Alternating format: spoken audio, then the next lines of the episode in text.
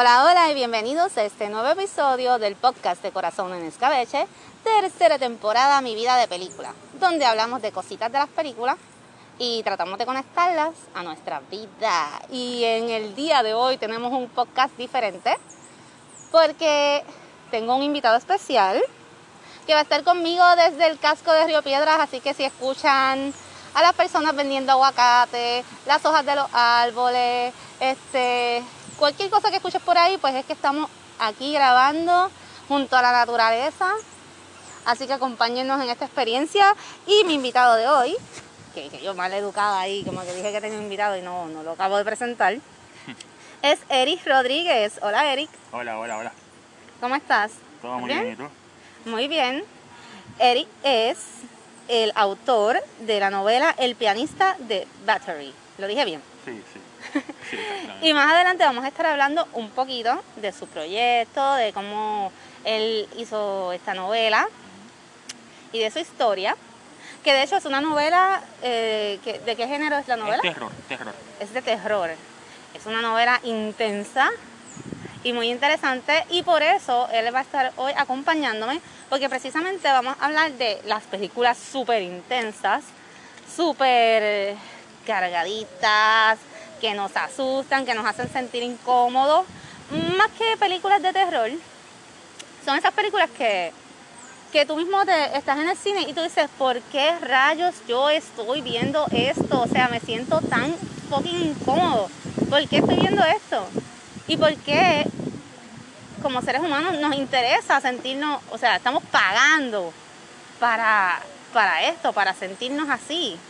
¿Qué tú piensas? ¿Por qué nosotros, como seres humanos, en vez de buscar como que lo que a simple, ¿verdad? Lo que simplemente podría ser placentero para nosotros, como lo que es una comedia, que para reírnos, o, o, ¿verdad? Buscar algo que nos haga sentir relajados y bien, buscamos este tipo de contenido que, que nos incomoda. Yo creo que el ser humano siempre busca la manera de sentirse vivo. Y pues muchas veces el miedo o las sensaciones extrañas que jamás has sentido en tu vida, eso te acerca más a la vida en sí. Por eso buscamos tanto sentir miedo, sentir tristeza, sentir todo eso para pues acercarnos a la vida en realidad. Exacto, porque es bien interesante que estas películas de las cuales vamos a hablar hoy, vamos a hablar de algunas de ellas, un poco de ellas, porque realmente son bastantes. Eh, y yo no las he visto todas y tú posiblemente has visto unas que yo no he visto, así vamos a compartir pues opiniones. Pero, ¿qué, ¿qué hace diferente a este tipo de películas a lo que es el terror clásico de cine comercial que vemos como por ejemplo ver una este Viernes 13 o ver Nightmare in Elm Street o la de Chucky o la de Scream, que de por sí podrían ser incómodas para un grupo de personas, porque no a todo el mundo le gusta, ¿verdad? Ver películas de terror y si sale sangre y salen gente corriendo, pero a la misma vez a veces nos resultan hasta cómicas, porque estas películas de terror clásicos muchas rayan en lo absurdo y, uno termina vacilándosela. Claro, claro. Este, en qué, digo, básicamente me pienso que eso es lo que se diferencia también, pero en tu opinión, que, ¿por qué estas películas no nos hacen sentir tan incómodos como estas otras de las cuales vamos a hablar? Porque el, el miedo se siente diariamente pero ya ver algo intenso como una violación o, algo ya más extremo, eso nos lleva a otro tipo de miedo que ya es, más, es más intenso. Y pues por eso esas películas no, no, son, no son comerciales, como, como acabas de decir, pero tienen su público y pues captan esa, es que siempre buscamos eso, eso, eso extremo. Y pues eso tiene su núcleo y pues esas personas, esas películas, para, esas personas esas películas son, un culto como para mí, puede ser Bien Estreso, puede ser Freddy Krueger, puede ser películas como esa. Exacto, es como, eh, tú lo has dicho, no todo el mundo, a no todo el mundo le gustan estas películas, son películas de culto, no son películas súper comerciales. Eh, no es la película que regularmente tú vas con tus panas teenager a ver, diablo, esto está bien pegado, vamos a ver como la chamaca líder sale corriendo por los arbustos, eh, topless, y le cortan la cabeza, que obviamente no es que a nadie le parezca cool o cómodo, ¿verdad? No debería, eh, ¿verdad? es lo que esperamos de una película de terror. Exacto, es lo que esperamos. esperamos ver esas explosiones de sangre y, y maquillaje exagerado, efectos especiales, que nos pueden asustar en el momento o hacer lo que es como que el susto de, del grito, ah, inesperado, algo se cayó, algo explotó. Y no es lo mismo estas películas que, como tú dices, sí tocan el miedo, pero tocan un miedo más bien, maybe, son películas muchas veces como de crítica social de alguna forma. Esto es un miedo, bueno, para mí, valga la redundancia, es como que un miedo, un miedo de verdad. Sí. Porque no estoy corriendo del vampiro ni del hombre estoy huyendo de, de gente mala, de verdad, de, de lo que podemos lograr, llegar a ser como seres humanos este, que tenemos alguna situación terrible, lidiar con situaciones más bien incómodas, pero incómodas desde un punto como que yo como ser humano no sé si yo podría bregar con esta situación. Esto es too much, esto me está dando náuseas, esto me incomoda porque esto es una aberración, esto es una... ¿Qué ser humano hace esto? Esto es otro nivel. Claro, por eso el público es limitado, porque no todo el mundo está, está apto para encontrarse con esa realidad por ejemplo, hay una película que se basa en la de Saló y, lo, y, lo, y, los, y los 120 días de Sodoma, en una película que toca eso, eso, ese tráfico sexual, tráfico, ¿entiendes? Son cosas que, cosas, cosas que, que son la realidad, pero no da miedo conocerla, no da asco conocerla. Exacto, ese es el problema, yo creo que por eso es que, que son más fuertes, porque son cosas que que sabemos que pasan y, y, no queremos verlo, o sea, lo vemos en las noticias y, y, llegar a verlo de una forma tan cruz, pues es más impactante y, y puede ser, ah, qué sé yo, traumatizante. ¿Tú piensas que las personas que les gusta ver este tipo de películas están medio locas? Eh, no, no es que estén medio locas, pero, pero tienen algo en su, en su, en su psique que no, que, que no va acorde con la normalidad. Pero acá, por eso te digo, tiene su público y hay mucha gente que sigue estas películas no sé si por sentir placer, sentir miedo, no sé, no, no, no tengo una manera de explicarlo. Sí, ciertamente este, hay todo tipo de personas. Eh, y pues no dudo que a alguna persona sí le agrade ver este tipo de cosas porque de todo hay. No creo que sea lo más saludable. No es la razón por la que yo las vería. Pero sí hay películas que yo creo que el ser humano tiene mucha curiosidad. Y por ejemplo, a mí me acuerdo que hace muchos años eh, estaba hablando con un amigo, estábamos hablando eso mismo de películas, y llegó el tema de que él me dijo, ah, pues todas esas películas que tú dices están, están heavy, pero yo de verdad te voy a pedir que tú nunca veas The Serbian Film. Y, y, yo me quedé como que, tan pronto él me dijo, por favor, nunca veas esta película, mi cerebro lo que dijo fue, ok, yo quiero saber de qué es esa película, por qué es tan mala. ¿Por qué tú me dices que no la debo ver? ¿Por qué me dices que me voy a arrepentir? Y lo primero que hice fue llegar a mi casa y buscar cuál era la vendida película, que de hecho no la pude ver. No la pude ver porque, aunque él me había explicado más o menos el contenido, y, bueno, aquí puede ser que, ¿verdad? Si estás escuchando este podcast, pues hayan algunos spoilers, así que ya está advertido. Esta película, ¿verdad? Se trata como que de, de este artista porno retirado y lo amenazan con que tiene que volver a trabajar porque si no le van a hacer algo a su familia, pero lo obligan a hacer unas escenas de verdad que inexplicablemente horribles. Y, y realmente yo no la pude ver, pero sí busqué cuál era la película, ver quiénes eran los actores, cuál, cuál era el estilo de la película. No pude ver las escenas porque sinceramente le traté de dar un poquito para adelante la película y el contenido fue tan asqueroso que Simplemente quería ver cuál era la película, pero no la vi. No, no, yo tampoco la logré ver completa. No, no, no, no era apta para... No, no, no me, no me, no me hizo sentir cómodo viéndola.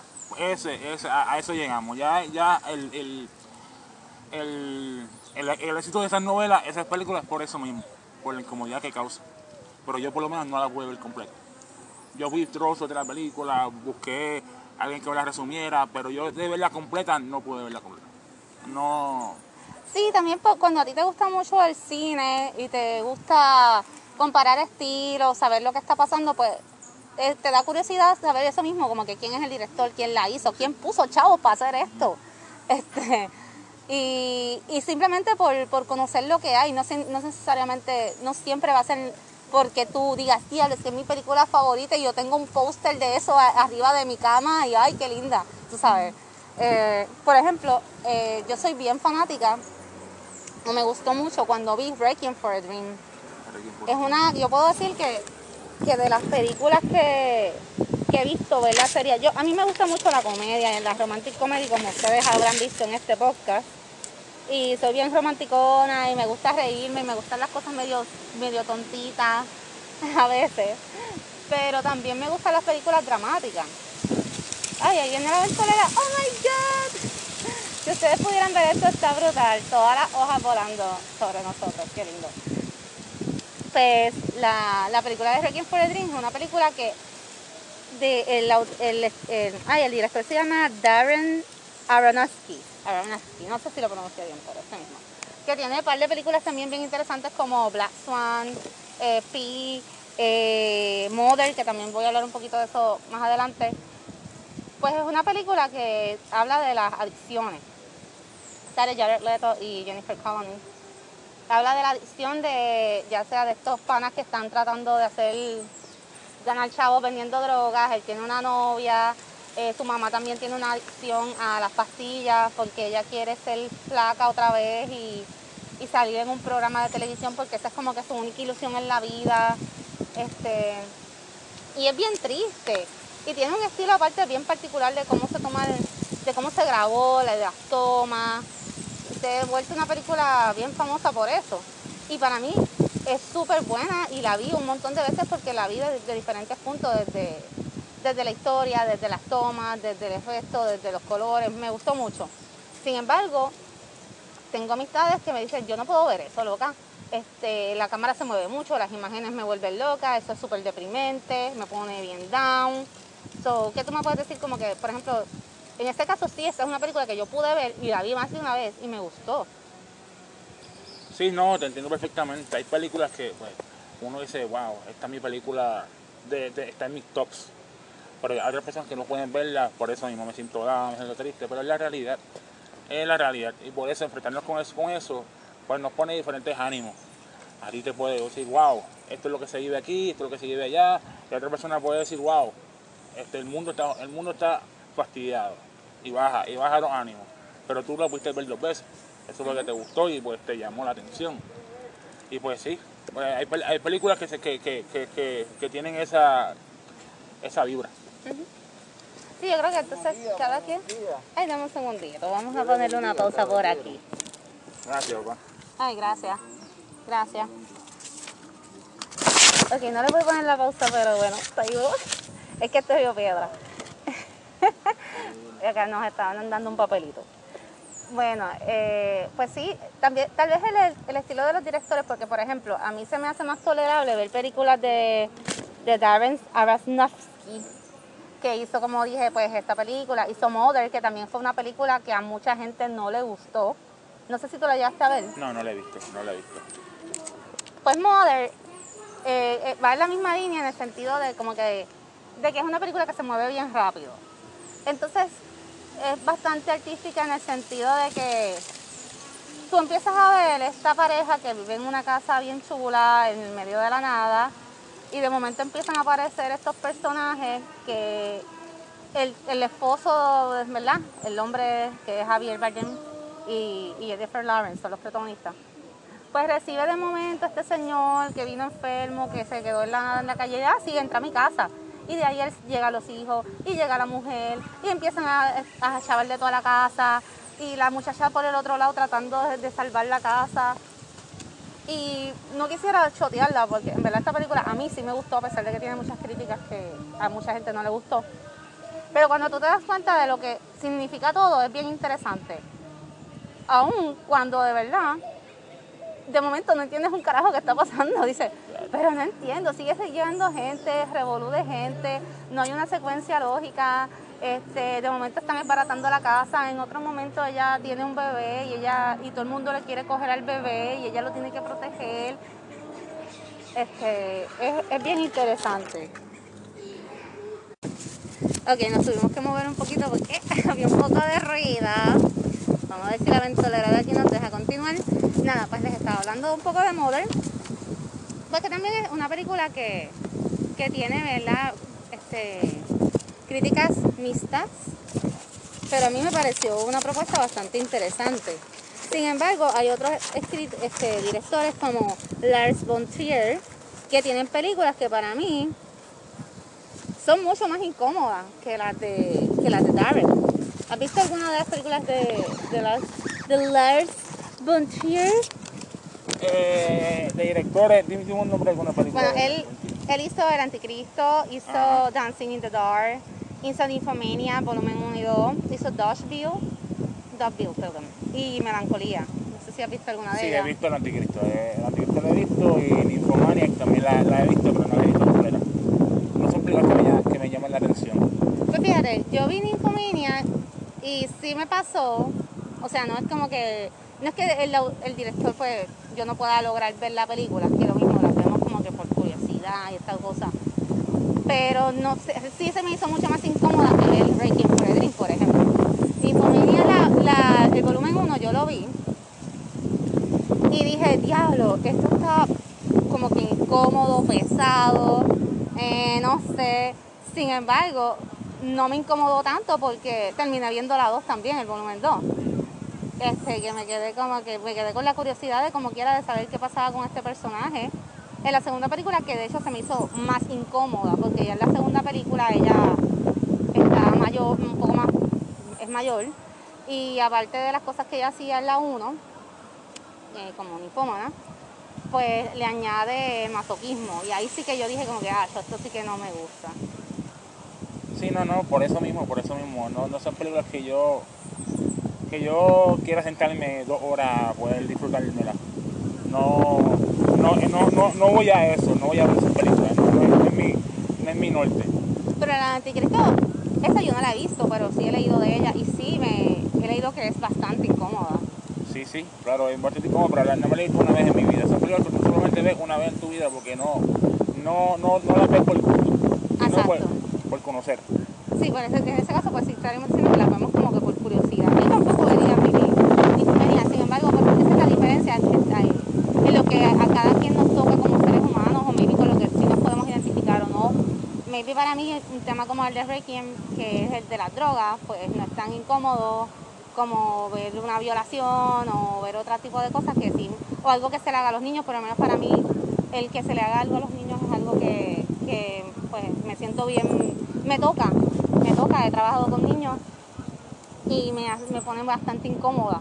So, eso, incluso con las películas de terror regulares, comerciales, las películas que presentan niños como por ejemplo en El Exorcista.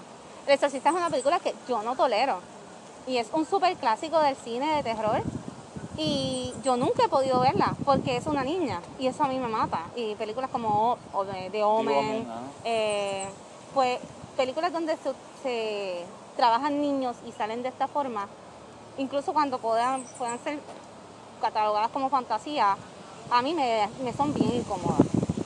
Fíjate, para mí, el otro lado, yo, a mí me encanta El Exorcista, fue una de las películas que me introdujo a este género y la he visto varias veces, solo no la he visto nunca, pero la he visto, varias, la he visto varias veces, eh, al igual que Rosemary Baby, eh, The Omen, The Children of the Corn, todas estas películas así son clásicos. Y eso sí hay que verlo varias veces en tu vida. Yo creo que la única que yo logré ver que tenía un, ¿verdad? Que salía un niño niña, era Polter- Poltergeist. Poltergeist. Esa fue la única que they are here. Y como que la veía y no me, no me fue tan mal porque realmente tampoco vi que la nena saliera como que en una escena bien grotesca, fea, botando espuma por la boca. De hecho, una vez estaba viendo televisión así como que cambiando canales. cuan- en algún momento de mi vida cuando tuve cable TV, ya no tengo nada de eso. Eh, pues vi, a mí sí me gustan las películas como que a veces de historias reales, de enfermedades, de gente, ¿verdad? Con, con situaciones. Y empecé a ver esta película viejita y salía esta nena en un doctor y le estaban haciendo unos estudios y yo, ay bendito, este, mira, déjame ver de, qué es- de qué es esta película, es como vieja. Cuando me di cuenta que era el exorcista dije, anda para el carajo, no, no, no, no, no, quítalo, quítalo, quítalo, que yo después no voy a poder dormir. Porque igual sí hay películas de terror que nos asustan bastante. A mí, estas películas que empezaron a salir versión americana que originalmente eran orientales como de Grudge, de Ring, que aún al hacer las verdad nuevas caen como cine comercial, en su momento sí me asustaron y de Grudge yo no la pude terminar. O sea, de Grudge, yo fui a verla en el cine con el que era mi pareja en ese momento, en esa época, y él estaba más cagado que yo. Y me acuerdo que lo estábamos viendo en los cines viejos de plaza. Y cuando llegó un punto que dijo, yo no puedo ver esto ahora, me dejó sola. Salió de la sala y me dejó sola. Y empezó el nene a hacer más. Y yo, yo, por carajo, yo estoy sola aquí, no lo voy a ver. Y nunca la vi, no, nunca la terminé. entonces no has visto la japonesa entonces. ah, no, loco, no. Pero esa, pero vamos a lo mismo, eso no, no es porque me sienta incómoda de que me toque algo de mi, de mi ser, de mi persona, sino que sí me asustaron y, mi, y, y, pues el nivel de masoquismo no llegó a tanto. o sea, a mí me gustan las casas de terror, he ido a los horror nights, que mis amigas mismas me dicen, tú estás loca pagando para asustarte. yo, es que no me asustan porque yo la veo desde lo que dijimos ahorita, desde los efectos especiales, desde el maquillaje y todas esas cosas no me asustan, pero la, la sociedad me asusta. Es como mi amiga me dice, eh, ah, yo para eso me meto en una casa abandonada de, por ahí. Y yo le dije, no, porque ese es el punto, que la casa abandonada por ahí sí me asusta, porque puede aparecer alguien que me haga daño de verdad. No es un fantasmita ni nada de eso, es una persona de verdad que, que me puede hacer algo. eso sí me asusta, la sociedad me asusta pone a tener cuidado. Este, una película que sí me gustaría ver es Dodgeville, que es también de Lars von Trier. Y es una película bien interesante porque es presentada, parece como una obra de teatro. Así que les invito, si no la han visto o no saben cuál es, pues busquen información de esta película. Se presenta como una obra de teatro en el sentido que es este pueblo. ¿Tú lo has visto? No, no lo he visto. Es este pueblo donde llega esta mujer nueva escapando de algo o de alguien y ella empieza a ser súper servicial y es súper linda, es Nicole Kidman. Y toda la obra es el pueblo, pero el pueblo es como este plano negro, abierto, bien teatral. No hay paredes en el pueblo, no hay casas, simplemente es como que te dibujé un cuadrado aquí en el piso y un cuadrado allá y esta es mi casa y esta es tu casa. Y las cosas que pasan en ese pueblo que todos podemos ver porque no hay paredes y como el pueblo y estas personas que parecían muy buenas empiezan a aprovecharse de esta muchacha. Así que en verdad, maybe no lo entiendes como te lo digo, pero si la buscas en internet me parece súper interesante. Eh, otras películas que podemos, podemos comentar, en algún momento las películas de Tarantino también fueron consideradas películas incómodas por, porque eran bastante grotescas, él, le cortaban un brazo y él seguía botando chorros de sangre sin parar. Y al principio, pues películas como Pulp Fiction este, pues no tuvieron, ¿verdad?, la popularidad que tienen ahora. Claro, claro. La época de Pulp, Fiction ahora era una película de culto. Ahora todo el mundo ya la ha visto, todo el mundo habla de ella, todo el mundo tiene una camisa de Pulp Fiction, todo el mundo tiene póster en su casa de Pulp Fiction, pero sí, Tarantino es uno de esos directores incomprendidos y es odiado, es muy odiado por, la, por mucha gente del, del cine. Y pues sí, porque es un tipo que va, que va a la suya, va, va, tiene, tiene su forma de hacer películas y ya, no, no cambio por nada, por nada ni por nadie. Y pues sí, a mí Tarantino me gusta bastante. Sí, a mí también me gusta, pero para mí Tarantino pudo ser incómodo en algún momento cuando la gente no lo conocía, no lo entendía, porque a mí el tipo hasta lo veo y me parece gracioso. Pero ahora ya sí, la gente lo ha visto como que, ah, es que es una película de Tarantino. Como que, ok, es normal que Kill Bill este, bote chorros de sangre por todas partes y esto pase así, esto ya no se ve igual. Eh, y lo mismo podría pasar con Saw. Las películas de Saw también para algunas personas son bien incómodas, pero también ya yo las veo como algo que, ok, ya sabemos que Saw te va a presentar unas pruebas bien random y bien carnívoras. Claro. Y, y, es curioso porque Saw también puede ser considerada una, una de esas películas bastante incómodas de ver, porque son seres humanos haciendo daño a otros seres humanos. Es como una película que, que, es algo sobrenatural que te hace daño a ti. Eh, eh, son, son una de esas películas que yo he visto, sí, pero no, no me siento a verla por gusto. Pues fíjate, So es una película que a pesar de que estamos hablando de, ¿verdad? De que, bueno, So tiene como que su supuesta enseñanza, porque esta persona escoge a, a, gente en la calle que está haciendo de alguna manera algo que él se atreve a juzgar como malo, que no somos quienes para juzgar a nadie, pero él se atreve a juzgar, ah, pues tú estás siendo infiel, ah, pues tú estás metiendo fecas aquí en tu trabajo, ah, pues tú le mentiste a este otro y hiciste este revolú. Pues yo te observé, te cogí y yo te voy a poner a valorar la vida. Si tú quieres salir para adelante, córtate un dedo. Si tú quieres salir para adelante, vas a tener que hacer esto, arráncate un pellejo, ¿sabes? Y es algo bastante interesante porque también te pone a pensar, yo como ser humano, hasta dónde llegaría para poder sobrevivir, o qué, qué haría, o wow, pues déjame portarme bien para que no venga un loco por ahí y me lleve y me haga valorar la vida a la mala. So, eso tiene para mí una base interesante, aunque pasó lo mismo como muchas otras películas que siguen haciendo otra y otra y otra y otra y se pierde un poco y ahí que empezamos a verla como que meh. Eh, otras películas que quiero mencionar que son interesantes está Audition, que también es una película asiática y, está bien heavy. Eh, Old Boy, yo creo que es la primera película que a mí realmente me hizo sentir bien incómoda fue Old Boy, la original. ¿Llegaste a ver Old Boy? No, esa no la he visto, no la he visto. ¿De qué, de qué director es? Ahí, verdad, ahí sí te la debo. Búscalo por ahí en Google y lo chequeamos. Pero, ¿verdad? Sí, Old Boy, no quiero hacer tanto spoiler porque en verdad me gustaría que si alguien escucha esto, pues la busque. Old Boy es esta película de este señor que tenía una hija, su familia, todo. Y un día sale y lo secuestra y lo encierran en este cuarto un montón de años. Por eso es un old boy. Lo encierran un montón de años y cuando lo sueltan, pues obviamente él está tratando de, vengarse de quien lo metió aquí. ¿Por qué me metieron en este cuarto? Eh, ¿Qué fue de mi familia? ¿Qué voy a hacer? Tiene una escenas de pelea bien, bien chévere.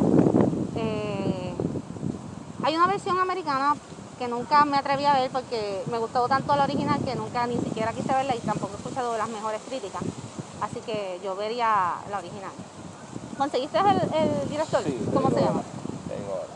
Vale, Ok, pues la cosa es que cuando tú te enteras el por qué él fue encerrado en este lugar, él lo hizo, por qué lo hizo, y, el punto final de la venganza que va mucho más allá del encierro, lo que resulta pasar Ah, ahí sí que yo dije, oh my god, esta es la peor venganza del mundo. Se llama Chan Hook Park, el director. Pues ese es el director, señoras y señores.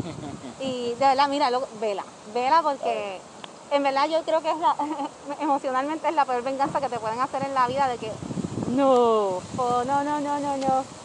Es muy buena.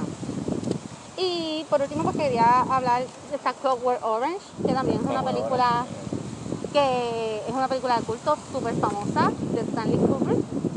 ¿Lo dije bien? Sí, sí. Este, que, también es muy famoso por su estilo y, te, enseña esta realidad en un futuro verdad desconocido de estas gangas, de estos tipos súper icónicos que en vez de beber ron beben lechita y después se van a darle puños y bofetadas y a violar a todo el mundo.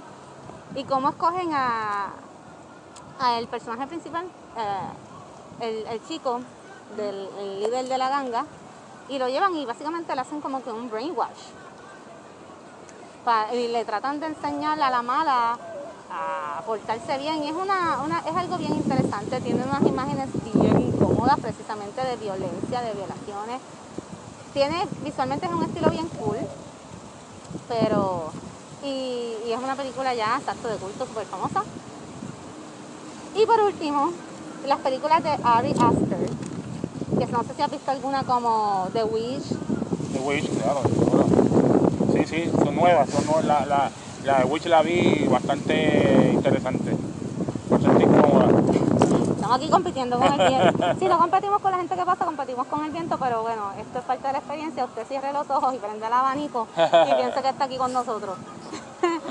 pues The Wish, The Wish es una película eh, exacto, es de las más nuevecitas que ha salido de terror y que ha causado bastante, ¿verdad? Se ha dado a conocer por su estilo, es una película lenta, eh, tiene unas imágenes bastante disturbing eh, y un final, lo que sí me parece, yo vi Hereditary y The Wish, no he visto la de Midsommar. ¿Has visto Midsommar? No, no, no he visto brutal. ¿Está buena? Tienes que verla, tienes que verla, sí. Sí me gustó más que Hereditary. ¿De verdad? Sí. Porque lo que pasa es que yo vi The Wish y vi Hereditary. The Wish eh, la pude tolerar. Desde el punto artístico me pareció interesante. Pero Hereditary de verdad, yo sentí que yo, ahí sí que yo me quería hundir en la silla. Porque me acuerdo que fue mi, incluso fue mi idea ir a verla. Dije, y la película resultó ser nada de lo que yo pensaba que iba a ser. Cuando pasa eso, la, la jodida mamá loca haciendo la maqueta del accidente de la hija, este, el chamaco como queda al final. Eh, no, en verdad, yo decía, ¿por qué rayos yo estoy aquí viendo esto? Yo no quiero, en verdad es así una película que yo digo, yo no quiero volver a ver esta película nunca en mi vida. Eh, pero me pareció que el desenlace, ok, ahora está pasando el camión de la basura. me pareció que el desenlace era en, cuestión de estilo, era un poco parecido. ¡Ay, camión! Ok, ya pasó el camión de la basura, podemos continuar. Pues la cosa es que me pareció que el final de The Wish y el de Hereditary se parecían un poco, obviamente no es, no es la misma situación, pero en estilo de que, ok, al final hay una voz más allá que explica la situación, una voz medio marina, whatever, o te explica lo que está pasando y cuál era el fin de todo. Y como que ese estilo de sacrificio, tú eres el único o tú eres el elegido y la voz más allá que habla, me pareció bastante similar y dije, ah, pues mi Mary tiene que terminar otra vez en otra corta, con otra voz, con otra gente que está hablando. En voz no termina, pero sí termina enseñando a una persona que el elegido. Pero no termina con ninguna voz. Ok. Pero igual puede ser que, le dé la oportunidad en algún momento que me sienta, eh, que, que quiera dañar mi mente un ratito, puede ser que le dé la oportunidad. Bueno, pero ya hablamos todo de todo esto, de todas estas películas que nos hacen sentir como que incómodos, pero que somos masoquistas y vamos ahí a, a verla. Pero ahora vamos a hablar de algo que yo espero que no sea, que sea más una experiencia chévere y que no nos haga salir corriendo, que estoy segura que no, que, sí, que va a ser algo bien interesante y es de tu libro, que es el pianista de. Factory. Factory. Cuéntanos un poquito de, este, de tu inspiración, de cómo fue el proceso creativo, de tu experiencia. Mira, pues yo siempre había escrito en mi vida, siempre. Pero nunca me había aventurado a escribir, a escribir algo grande, con una novela. Y pues un día estaba leyendo yo una novela que me recomendó un pana. Y pues al comenzarla, también tenía en mi mente un consejo que me dieron, que es que cada novela tiene que tener un comienzo fuerte comienzo intenso para poder captar a esas personas que te van a leer. Y pues en mi, en mi, en mi mente se fue, creando una escena. Yo quería seguir leyendo, o sea que intentaba ignorarla, pero la escena se hacía más grande en mi cabeza, iba creando forma, iba creando color, hasta que dije, no puedo leer más, hay que escribir. Y pues comencé con esa escena y no pude parar de escribir.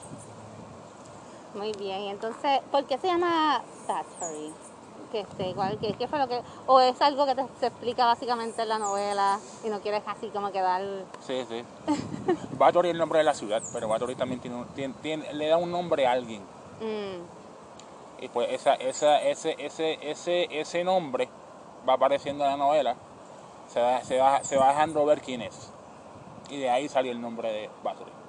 Este es tu primer proyecto. ¿Qué tú le podrías decir a todas esas personas, y me incluyo, que tenemos las ganas de escribir, pero no nos atrevemos, que, porque pensamos que no, porque yo no estudié más allá, porque maybe me falta leer un poco más, porque mi vocabulario no es tan rico todavía, o porque yo, por ejemplo, como yo, yo me como todos los acentos, eh, y, siempre estamos como que en esta cosa de el miedo de, atrevernos a tirarnos, a hacer, oh, porque no me lo va a comprar ni mi mamá, ¿sabes? ¿Qué tú le puedes decir a esas personas eh, que están ahí como que encajados en el miedo? O en el qué puedo, qué puedo hacer, cuáles son los pasos que maybe debo empezar a, dar? Mira, yo creo que pues sí, siempre tenemos el miedo de que, ah, escribo alguien, alguien me va a leer, alguien no me va a leer. Uno debe escribir para él, para sí mismo. Uno debe escribir lo que le gusta a él. No pensar en qué, en quién, en quién, en quién te va a leer y quién no te va a leer. Y pues, y pues tú de ahí vas cogiendo confianza y lo de, y lo de, y lo de los acentos, lo del vocabulario, eso no importa porque hay, hay muchos escritores que escriben en, su idioma, en su, en su, dialecto. En su forma de hablar, natural. Su forma de hablar. Y pues eso capta a la gente. Eso, eso te hace acercar más al escritor. Y pues sí, esa, esa, esa, esa, esos, esos genuinos atrae mucho. Y ya lo de los acentos, pues eso se va arreglando después al final. Cuando la novela vaya cogiendo forma. Claro, y siempre pues, podemos buscar a alguien que nos ayude o conseguir un editor. Hay que ahorrar maybe un poquito de dinero. Es, un- es un proceso de disciplina, ¿verdad? Pero es importante que, que creamos en nuestra voz, porque como tú dices, a lo mejor yo escribo algo, a lo mejor tú lees algo que yo escribo y tú dices, diablo, Ada, pero qué, esto es un cuento de Little Mermaid con, con fresitas y whipped cream. Pero va a haber otra persona que va a decir, ay, sí me gusta, me sentí muy bien, me pude identificar, así soy yo también. Este, y así, por el estilo. Este, igual que existen muchos sabores de mantecado para todo el mundo, pues existen personas con las que vas a conectar y otras con las que no. Tú tienes que identificar tu público, moverte hacia esa dirección. Y como dice, sí, uno escribe para uno y luego escribe para la otra persona. Y obviamente, pues tú si quieres que la gente lo lea y conecte contigo, pero tú tampoco puedes dejar de ser quien tú eres, con mucho respeto y con, ¿verdad? Con, con- tratando de hacer un buen producto, pero tampoco podemos dejar de ser quienes somos. Por eso la gente este, comienza escribiendo cosas biográficas Ujú. de sí mismo. Y pues tenemos miedo a, a- a plasmarnos completamente en ese papel, porque mami lo va a leer, Ujú. mi abuela lo va a leer, ¿entiendes? Gente que conozco lo va a leer y va a conocer más de mí, que yo quiero tener eso escondido. Pues no, uno, no debe pensar en quién lo va a leer. Uno, escribe y pues va buscando su público. A, a ca- a cada, cual, cada cual tiene su, su, su público y pues y pues sí, uno, uno no debe pensar en a quién le va a gustar, a quién no, para quién es muy fuerte, para quién no. Uno escribe lo que, lo que, lo que, lo que siente y lo que, lo que se imagina, así lo lleve. Y la satisfacción que te debe dar, ¿verdad? Cuando tú ves ese proyecto completo, en concreto en tu mano, es como que, bueno, pues ya lo hice, es mío y, y es como que, no sé, yo no lo he hecho, pero ya lo estoy sintiendo, lo siento como que, wow, pues queda lo que sea, ya, ya me atreví a hacerlo. Claro. Una meta que, que logré, algo que no realmente todo el mundo lo hace y que ahora, gracias, ¿verdad? Que hay otros medios y tecnología, pues muchas más personas se están atreviendo a intentarlo. No, no, sí, hay, hay muchas edito- editoriales nuevas que ahora que están, que están, que están listas para ayudar a, los escritores nuevos. Está Amazon que te ayuda a hacerlo libremente, independiente, que esa fue la vía que, la vía que yo escogí. Porque no me sentía listo para estar en ninguna editorial por el momento. Pero porque quería tantear el terreno. Pero nada, ya que conozco, ya me hice una novela, pues ahí buscaré otras voces y otras y otras y otras personas que, que me encaminen y me ayuden en este, en este trayecto. ¿Cómo podemos encontrarte eh, en las redes sociales? Pues mira, voy a decir Eric Rodríguez Terrada, escritor. Así, así está mi página en Facebook. Y Eric Rodríguez Terrada, escritor, en, en Instagram también. Muy bien. ¿Y para conseguir el libro? Pues el libro ahora mismo está en Amazon. El pianista de Bathory está en Amazon, está en dos versiones. Está en la versión Kindle, está en la versión física. Y pues ahí la van a tener. Pues eso está súper. Gracias, gracias por estar conmigo en, en este ratito aquí en Río Piedras, en darnos el paseíto y hablar de películas y hablar de tu, de tu libro. ¿Hay algo más que te gustaría añadir? Pues mira, pues mi portada, quiero, quiero agradecerle a Andrés, Andrés, Andrés Bermúdez, que me ayudó con, con la portada. Este, en su página, él tiene su página en Facebook, se llama Ber- Bermud Art, que ahí si quieren un trabajo gráfico, camisa o lo que sea, él, él, él te va a ayudar. Él te va a hacer. Ah, pues ahí están, ahí para, para que vayan comenzando con su proyecto, pues mira, tenemos un artista que, que, que está chévere y que les puede ayudar. Pues muchas gracias, gracias por estar aquí conmigo hoy. Gracias por invitarme, de verdad. Gracias.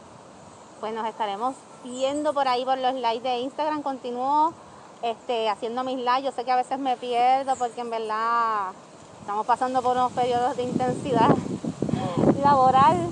Así que a veces estoy un poco cansada, a veces la, tecnología no me brega, pero seguimos en contacto. Me pueden escribir cuando quieran si quieres promocionar algún producto, si quieres participar, si tienes una sugerencia, si quieres saber un poco más de, de verdad de las personas que me acompañan, o que, que me han acompañado en estos últimos episodios, como, como Eric, como Bad Beer, pues déjame saber.